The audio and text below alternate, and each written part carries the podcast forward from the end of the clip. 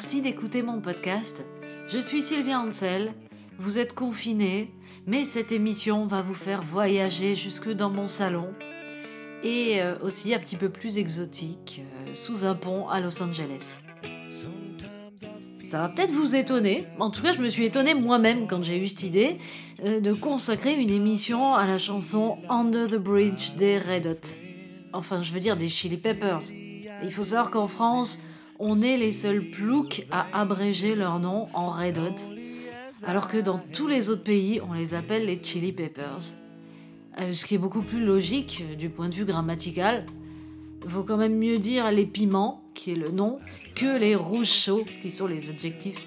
Ben non, je plaisante, je sais que c'est les rouges piquants. Bon, reste que Red Hot Chili Peppers, c'est quand même un nom à la con. Ceux parmi vous euh, qui suivent mon podcast depuis assez longtemps et connaissent donc mes goûts musicaux ne m'ont certainement jamais soupçonné d'être une fan des Red Hot Chili Peppers. Et en effet, c'est loin d'être le cas. Pendant longtemps, en fait, ce groupe me laissait indifférente. Euh, des mecs qui jouaient à poil avec une chaussette sur la bite, ça ne me concernait pas. Euh, je leur accordais même pas assez d'importance pour avoir quoi que ce soit euh, contre eux. C'était juste pas mon style, quoi. pas plus que des ragas indiens ou de la musique inuite. Euh, c'était un truc pour les mecs musclés avec des tatouages tribaux qui faisaient du skate. Je savais vaguement que Flea était le bassiste de référence des Icos qui jouaient des trucs que j'aimais pas, et que John Frusciante était un guitariste virtuose, euh, ce qui pour moi est un très lourd défaut. C'est un peu comme d'adhérer à un parti chrétien conservateur. Du coup, ça ne m'intéressait absolument pas. Et puis un jour, j'irai à la bibliothèque municipale et euh, le seul livre que j'avais pas encore lu euh, disponible au rayon musique rock, c'était la biographie d'Anthony Kiddis, le chanteur des Red Hot Chili Peppers. J'avais un pote, un ingé son musclé et tatoué par ailleurs, salut Ulrich, euh, qui m'avait dit que ce bouquin était bien. Alors je l'ai emprunté et il s'est avéré qu'il avait raison. Le livre s'intitule Scar Tissue, le tissu de cicatrice, c'est le nom d'une chanson qui figure sur l'album Californication paru en 99. Pour ceux qui s'intéressent un petit peu au son, il y a une petite anecdote sur cet album, en fait c'est le plus bel exemple de démesure en matière de puissance du son. Il a été produit par Rick Rubin, qui était le producteur attitré des Red Hot, et qui a par ailleurs, euh, c'est à lui qu'on doit les American Recordings de Johnny Cash. Il avait aussi produit pas mal de hip-hop, et bref, ce, disque, c'est pas lui qui l'a mal produit. Le problème, c'est qu'il a été boosté à mort en numérique à l'étape du mastering. C'est l'étape euh, qui précède le, transfert de la musique sur CD. Et le boulot a été salopé comme ça dans le but d'obtenir un son énorme, qui semblait surgir des enceintes comme ça.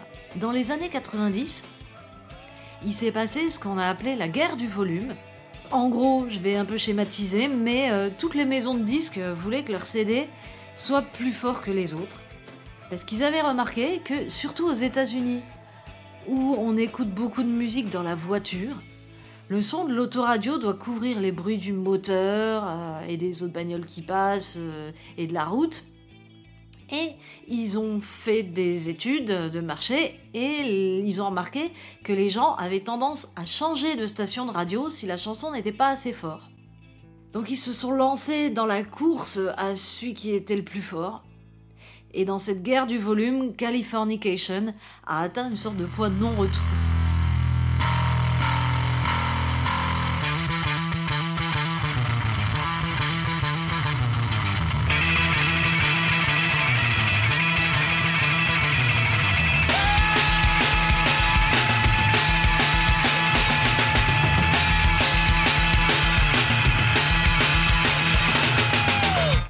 Été masterisé à un niveau tellement élevé que par moment, le signal est trop hot pour nos oreilles. Et euh, bah, le disque nous fait mal.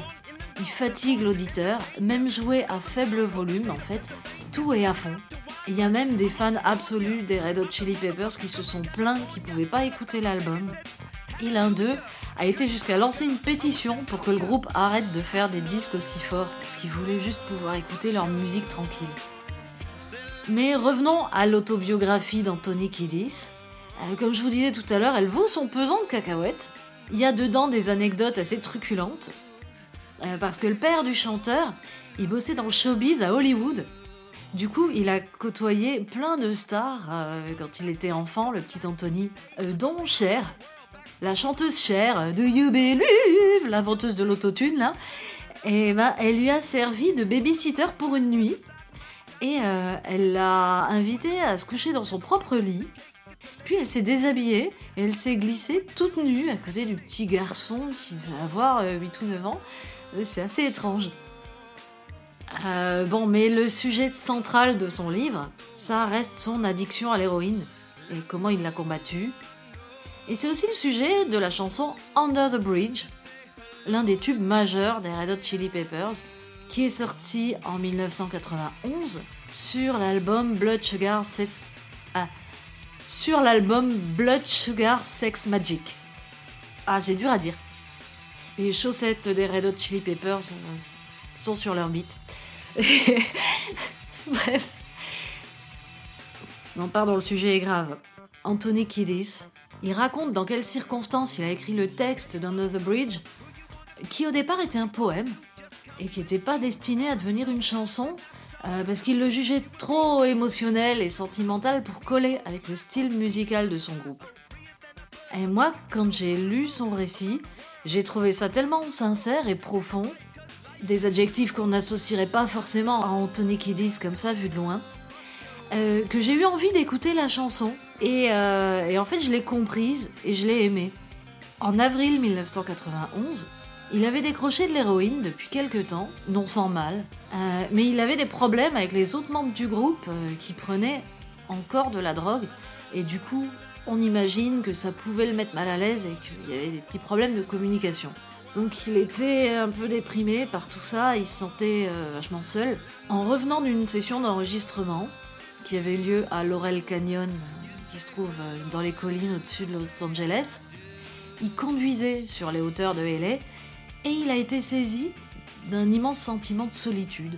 Et en même temps, la beauté des lumières de sa ville euh, qui s'étalait sous lui euh, lui est apparue et il s'est senti comme en communion avec la ville où il vivait. Il explique Je ressentais un inexplicable lien entre moi et ma ville. J'ai passé tellement de temps à réfléchir dans les rues de Los Angeles. J'ai effectué des randonnées sur les collines de Hollywood et j'ai senti comme une présence inhumaine, peut-être l'esprit des collines de la ville qui veillait sur moi. Alors, ça peut paraître con, mais c'est un sentiment que j'ai bien connu en fait. Dans la chanson, il dit J'ai parfois l'impression que ma seule amie, c'est ma ville. Et euh, je sais pas si, si c'est peut-être parce que j'ai beaucoup déménagé quand j'étais ado, mais j'ai toujours eu un truc particulier avec les endroits où je vivais. Ou peut-être que c'est juste dû à la solitude. Je sais pas. Dans sa solitude, justement, Anthony Kiddis, à ce moment-là, il a repensé à son ex-petite amie, l'actrice Yone Sky. J'imagine que ça se prononce comme ça. Euh, par ailleurs, c'est la fille de Donovan. Et il raconte la solitude que je ressentais à faire surgir en moi des souvenirs avec Yone. Cette magnifique femme, cet ange qui me donnait tout son amour, et au lieu de profiter de ça, je prenais des speedballs avec des gangsters sous un pont. C'est ce pont où il allait s'approvisionner en cam, où il shootait sur place et restait parfois plusieurs jours à se défoncer avec d'autres junkies alors que sa meuf l'attendait à la maison, morte d'inquiétude on l'imagine. C'est donc ce pont qui donne son titre à la chanson. C'est un truc qui revient souvent dans son autobiographie, les regrets qu'il éprouve d'avoir fait foirer de nombreuses histoires d'amour à cause de la drogue. Il a une autre chanson qui s'appelle Breaking the Girl, euh, qui parle de ça, du mal qu'il a fait à ses petites amies en continuant à se défoncer alors qu'elles voulaient le sauver et mener une vie tranquille avec lui. Bon, bah, souvent quand on est amoureuse, on pense comme ça qu'on va sauver le mec. Et surtout quand Tony Kiddis, euh, à voir comme ça, euh, il n'était pas du tout le junkie type, quoi. Il est quand même bien athlétique, bien musclé, avec des tatouages tribaux. Et il a ses, cheveux là tout longs, tout brillants, bien champuinés. C'est pas les camés qu'on voit dans The Wire, quoi. Kiddis raconte que lorsqu'il conduisait sur l'autoroute à Hollywood, Euh, il dit la chanson entière est entrée dans ma tête et euh, il l'a écrite euh, après être entré chez lui. Et ouais, comme ça, d'un bloc. C'est le propre des bonnes chansons. Enfin, en tout cas, pour moi, c'est pareil. Elles viennent d'un coup, en quelques minutes, c'est plié. moi, ça a été le cas pour Salt and Wine ou pour Snow in April ou Number 18 Baby, dont je vous ai déjà parlé dans des podcasts précédents. plus récemment sur Burn My Letters. En fait, moins j'ai besoin de bosser pour composer une chanson, et plus elle est réussie. Christine Hirsch, elle disait la même chose. Euh, je vous en parlais dans le podcast euh, numéro 57. J'espère en écrire une un jour, vite fait, comme ça, qu'il y aura autant de succès qu'Under the Bridge. Ouais, je sais pas, peut-être je devrais aller conduire un peu sur l'autoroute à Los Angeles. Bon, trêve de conneries. Je vous l'ai dit tout à l'heure, au départ, Anthony Kiddis n'envisageait pas d'en faire une chanson des Red Hot. C'est le producteur Rick Rubin qui est tombé sur ce texte et qui a insisté pour que le reste du groupe le mette en musique. Ce que John Frusciante a très bien fait, avec ses accords de guitare injouables pour les êtres humains normaux. J'ai essayé, croyez-moi. Et son intro euh, caractéristique euh, de la chanson que j'ai dû suer sang et eau pour euh, parvenir à jouer à peu près correctement, mais vachement moins bien que lui. Voilà, ils font chier, c'est virtuose.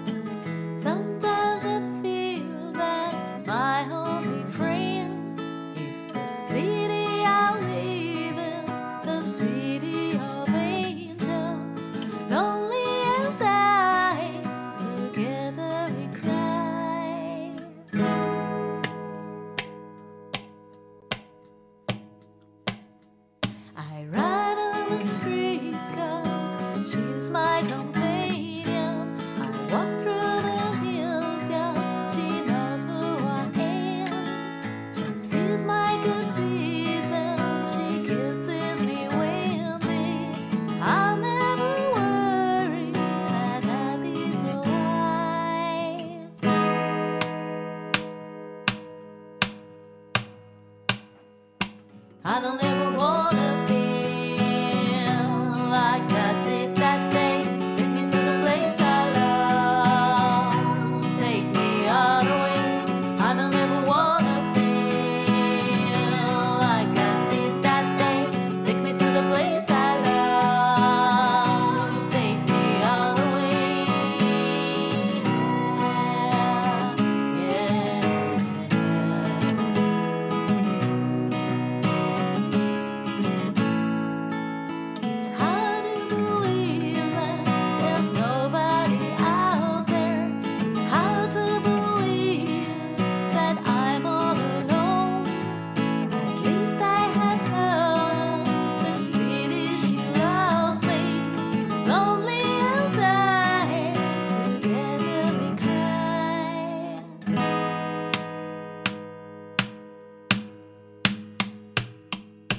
I don't ever